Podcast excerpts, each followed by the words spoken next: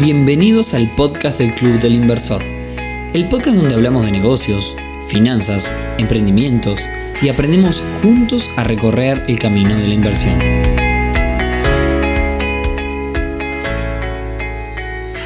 Bienvenidos a un nuevo episodio del podcast del Club del Inversor. Hoy viernes 14 de agosto vamos a comenzar a hablar de un tema que en el mundo de las inversiones tiene una popularidad muy grande y que es el tema de las inversiones en bolsa. Y en el día de hoy vamos a hacer una pequeña introducción. La idea de este podcast es a medida que pasan los episodios ir complejizando los temas, de modo que hoy como es la primera vez que hablamos de este tema, vamos a hacer una breve introducción y hablar de qué es cada uno de los conceptos. Pero antes, y como siempre, clubdelinversor.uy, una comunidad para aprender sobre inversiones, para compartir experiencia, para también hacer negocios y muchísimas cosas más. Quiero aprovechar para agradecer a todos aquellos que nos contestaron la última encuesta de fin de semana que hicimos en nuestro Instagram, arroba club en donde sugirieron un montón de temas para aquí, para el podcast, así que ya tenemos un montón de material para los siguientes episodios. Comencemos entonces definiendo qué es la bolsa de valores. La bolsa de valores es un espacio físico, un lugar físico donde se realizan transacciones comerciales. ¿De qué tipo? Por un lado tenemos las empresas o instituciones que ponen a disposición acciones porque necesitan financiamiento capital o comprometen deuda a cambio del capital de los inversores. A su vez, no son los inversores mismos los que realizan las transacciones comerciales en la bolsa de valores, sino que lo hacen a través de intermediarios autorizados. Cada país tiene su propia bolsa de valores. Y para seguir entendiendo todo esto, me voy un poco más atrás, me voy a ir al origen de todo esto, en donde los que ya hoy operan en bolsa encontrarán grandes similitudes con las cosas que suceden hoy día. Entonces, ¿dónde y cuándo comenzó este mercado de valores? No fue en Nueva York, no fue en Londres, ni tampoco en Tokio. Siglo XVI. Ciudad de Brujas, Bélgica. La familia noble de apellido Van der Burs centraliza todas las reuniones para hacer transacciones económicas en un importante edificio de la ciudad. Algo así como las reuniones del Club del Inversor, pero en aquella época. El edificio tenía un logo en su fachada que exhibía tres bolsas de piel, representando las monedas, los monederos en realidad de aquella época. Con el tiempo, los habitantes de la ciudad comenzaron a denominar Burs a la actividad económica. Y así, por su traducción directa del, holandés, digamos, Burs pasó a ser bolsa. Y si bien el concepto de, de bolsa de valores nace en Bélgica, la primera bolsa oficial fue la de la ciudad de Ámsterdam, y déjenme contarles una historia que marca muchas similitudes con lo que es hoy día. Por aquel entonces, desde el norte de Europa, zarpaban muchas expediciones de barco con destino al continente asiático y el objetivo era conseguir especias para vender. Estas especias suponían gastos muy grandes, había que comprar o alquilar el barco, había que pagar los salarios de la tripulación, había que pagar toda la comida y los suministros para ese viaje, y además había que llevar dinero suficiente para comprar todas las especias que se iban a, comercializar. Entonces, suponía un coste muy grande. Y al suponer un coste tan grande, a los holandeses se les ocurrió la idea de buscar inversores que ayuden a costear este viaje. A cambio de eso iban a recibir un porcentaje de los beneficios. Es decir, el organizador de la, de la expedición entregaba pequeñas participaciones a los inversores. Estas participaciones vienen a ser como las acciones de hoy día que al finalizar la expedición y venderse, digamos, esos productos, se entregarían beneficios. Y acá viene el primer pero. Había viajes que se hacían un poco más largo de, lo esperado y los inversores querían recuperar su dinero por lo que vendían sus participaciones a, otros inversores. Aquellos inversores que, que, vendían lo hacían por miedo a que pase algo a la expedición o porque quizás precisaban el dinero, siempre a costas de perder una parte. Aquellos que compraban lo consideraban una oportunidad y confiaban que todo iría bien con la expedición. Y acá viene la segunda clave. En aquella época la información sobre las expediciones demoraba en llegar y no todo el mundo podía acceder a ella. Y quien la tuviera, en ese caso, tenía la ventaja de poder saber si servía vender o comprar en las participaciones de dicha expedición. Tal cual sucede hoy día, un rumor de, un barco hundido o una información relevante eh, sobre un problema en una expedición, sin duda que haría bajar un montón el valor de, las expediciones, de, las acciones, digamos, de las participaciones sobre esa expedición. Fíjense que esto último es tal cual lo que sucede hoy. Un rumor malo sobre una empresa hace caer un montón sus acciones. Y lo mismo sucede a la inversa.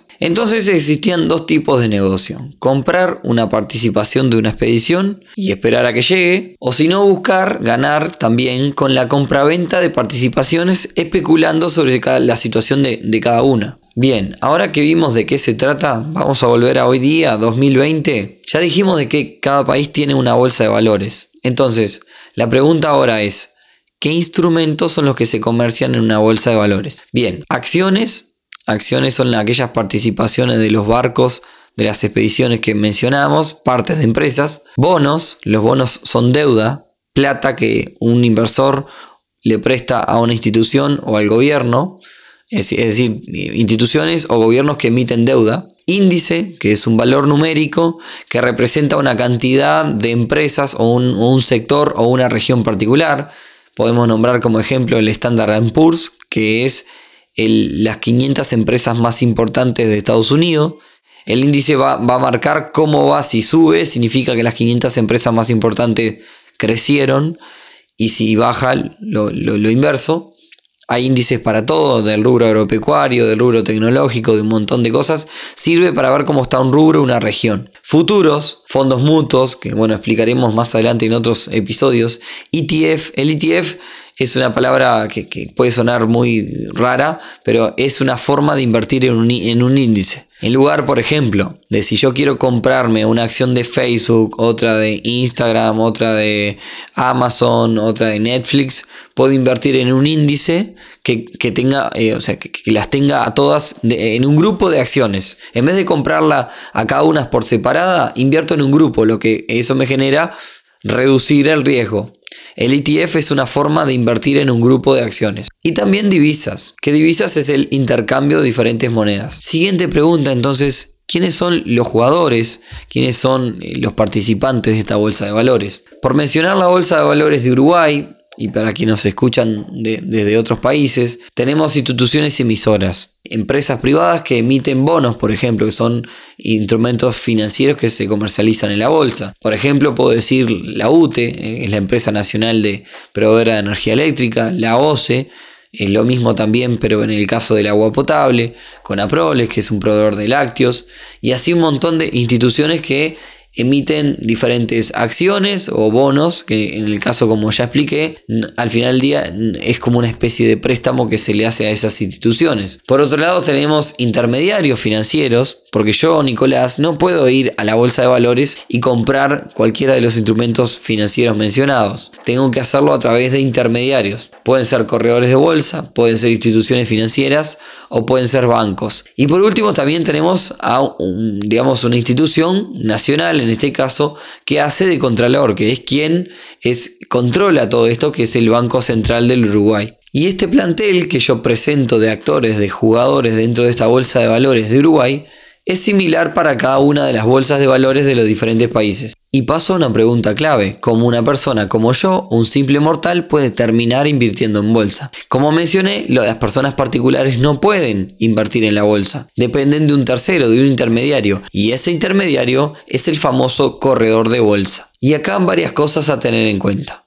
Lo primero es que ese intermediario nos va a cobrar Quizás nos cobra una, comisión por cada una de las operaciones que realicemos, nos va a también cobrar una comisión de ingreso a las operaciones en bolsa, quizás también nos cobre una comisión de salida. Por otra parte, y para iniciar operaciones, seguramente este corredor de bolsa nos solicite un monto mínimo de ingreso. Ese monto mínimo de ingreso va a ir por lo general desde 5 mil dólares para arriba. Bien, y para los que nos escuchan desde aquí, desde Uruguay, la bolsa acá en Uruguay es muy chica. Por tanto, cuando aquí se habla de invertir en bolsa, lo primero que se asocia es de invertir en Estados Unidos, invertir en Wall Street. Y acá se me abre el abanico nuevamente en dos, y esto es algo que nos consultan mucho, mucho en Instagram. Nosotros tenemos, yo mencioné, que para invertir en bolsa se necesita un corredor de bolsa. Ahora la pregunta es, ¿qué corredor de bolsa utilizo? ¿O qué broker utilizo? Que a los efectos de este episodio va a ser lo mismo. ¿Qué broker o qué corredor de bolsa utilizo? ¿Utilizo un corredor de bolsa local o utilizo un corredor de bolsa internacional? ¿Cuál es la diferencia entonces?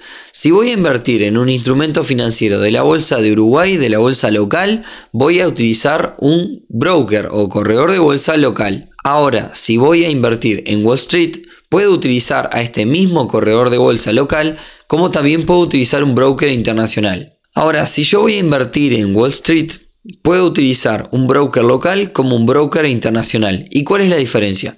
Si utilizo un broker local, para mí va a ser mucho más cómodo porque seguramente ese broker local me va a dar una cuenta de un banco nacional donde yo pueda hacer una transferencia en plaza. Quiere decir esto que yo no saco el dinero del país y para, para mí va a ser más cómodo y la transferencia va a ser más barata. Además, seguramente tenga un teléfono donde yo pueda levantar el, teléfono y, digamos, eh, conseguir asesoramiento. Por otro lado, si utilizo un broker internacional, la transferencia de dinero seguramente me va a costar muchísimo más, pero también las comisiones por operación van a ser más baratas. Entonces, en resumen, el broker local es más cómodo, pero es más caro. El broker internacional es más barato, pero es mucho más incómodo, porque requiere también de que yo me abra una cuenta en el exterior, en este caso puntual en Estados Unidos, y hacerlo es bastante engorroso. Hablemos entonces de corredores de bolsa en plaza, locales. Tenemos a la gente de Gastón Bengochea, aquí en Uruguay, con, con, quien los socios del Club Inversor tenemos un convenio. Seguramente en algún momento los invitemos aquí al podcast para que cuenten un poco qué es lo que hacen, cuáles son las oportunidades que hay. También tenemos a la gente de Polier Online, también tenemos a la gente de Quiena, con quien también tenemos un convenio para socios del Club Inversor.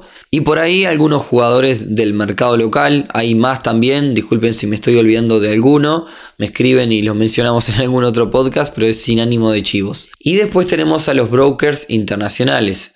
Tenemos a la gente de Ameritrade, por ejemplo, que están con la particularidad de que están cobrando comisión cero tenemos a la gente de Interactive Brokers también. Seguramente en este sentido hagamos en algún momento algún podcast hablando de las comisiones y las particularidades de cada uno de estos brokers internacionales. Y pasamos a la última pregunta. ¿Qué tan rentables son las inversiones en bolsa?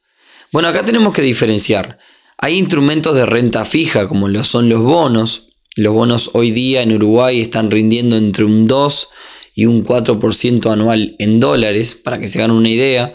También tenemos el activo más seguro del mundo, que son considerados los bonos de Estados Unidos, que pagan menos del 1% anual en dólares. Y también vamos a encontrar instrumentos de renta variable, donde no sabemos cómo nos va a ir, si nuestras ganancias van a ser muchas o van a ser pocas. Si por ejemplo me meto en el mundo de las acciones en Wall Street, hay una operación que se llama buy and hold, que significa que compro y espero a que crezca. Y si hablamos de índices, como mencioné el Standard Poor's, un índice que engloba a las 500 empresas más importantes de Estados Unidos. Ese índice desde el inicio de los tiempos históricamente ha crecido el 8% anual en dólares. Lo que no quiere decir que este año suba un 4 o suba un 30.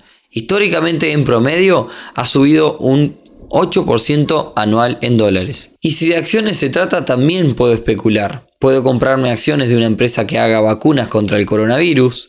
Y si esa empresa tiene éxito y esa vacuna tiene un éxito, seguramente también mi inversión consiga grandes rentabilidades. Pero las acciones, al igual que el mundo de las divisas, el forex, engloban en sí un mundo inmenso de especulaciones tan complejo que prometemos ir analizando poco a poco en este podcast del Club del Inversor. Así que si me escuchaste hasta acá, muchas gracias por habernos escuchado. Esperamos que te haya gustado este capítulo.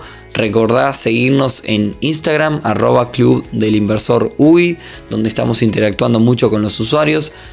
Ponernos las 5 estrellitas en iTunes y agregarnos a tus bibliotecas de Spotify. Compartirlo con la gente que te parezca que le puede parecer interesante. Nos vemos entonces el viernes que viene con un nuevo episodio del podcast del Club del Inversor. Chau, chau.